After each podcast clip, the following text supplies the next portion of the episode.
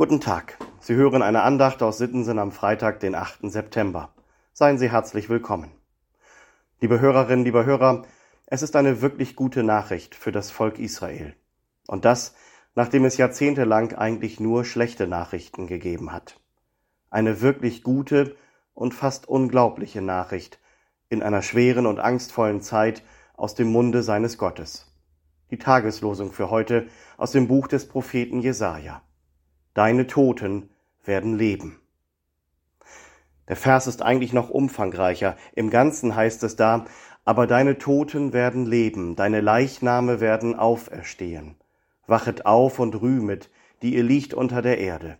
Denn ein Tau der Lichter ist dein Tau, und die Erde wird die Schatten herausgeben. Da klagt der Beter noch kurz vorher dem ewigen Gott seine schwere und hoffnungslose Situation. Uns beherrschen fremde Herren.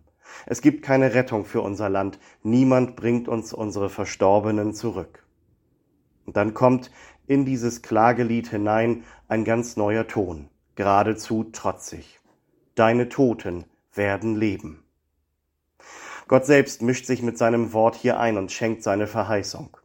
Genau da, wo die Erfahrung des Todes am schmerzhaftesten ist. Alles ist aus. Da schenkt der lebendige Gott durch seine Verheißung die Zusage eines wunderbaren Neuanfangs. Selbst die Toten sind also dem Einflussbereich Gottes nicht entzogen. Wer in der Erde liegt, der wird aufwachen und aufstehen, wenn Gott ruft. Es folgt eine Art Erinnerung an den Auszug aus Ägypten, an die Zeit in der Wüste. Da ist vom Tau die Rede. Der brachte schon damals am Morgen das Brot für den Tag, das Manna. Genauso wird er jetzt wieder eingreifen. Damals in der Wüste hat Gott dadurch das Leben des Volkes erhalten und jetzt wird er durch sein Licht neues Leben schenken. Was für eine Verheißung. In Jesus Christus ist sie auch für uns Wirklichkeit geworden. Den Anfang hat er mit seinem Freund Lazarus gemacht, als er in sein Grab rief, Lazarus, komm heraus. Wie auch immer das einmal genau sein wird mit der Auferstehung der Toten. An dieser Hoffnung will ich festhalten.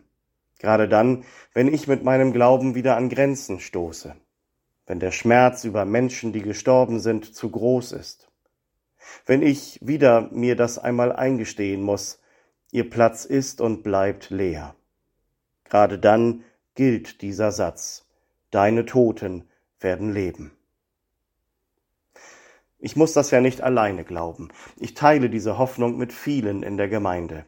Ich teile sie sogar mit denen, die mir längst vorausgegangen sind. Von ihnen spricht der Lehrtext für heute aus dem Hebräerbrief.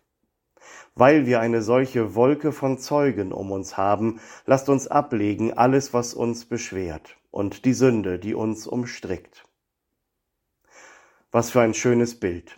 Eine Wolke von Zeugen umgibt uns, eine lange Reihe von Menschen, die lange vor uns geglaubt, gehofft und geliebt haben, oft gegen ganz viel Widerstand.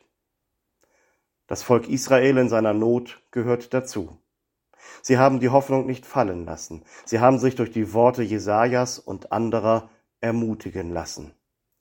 Darauf will auch ich mich einlassen, jeden Tag neu. Kommen Sie gut durch diesen Tag, im Vertrauen auf Gott und unter seinem Segen. Ihr Pastor Sven Kaas.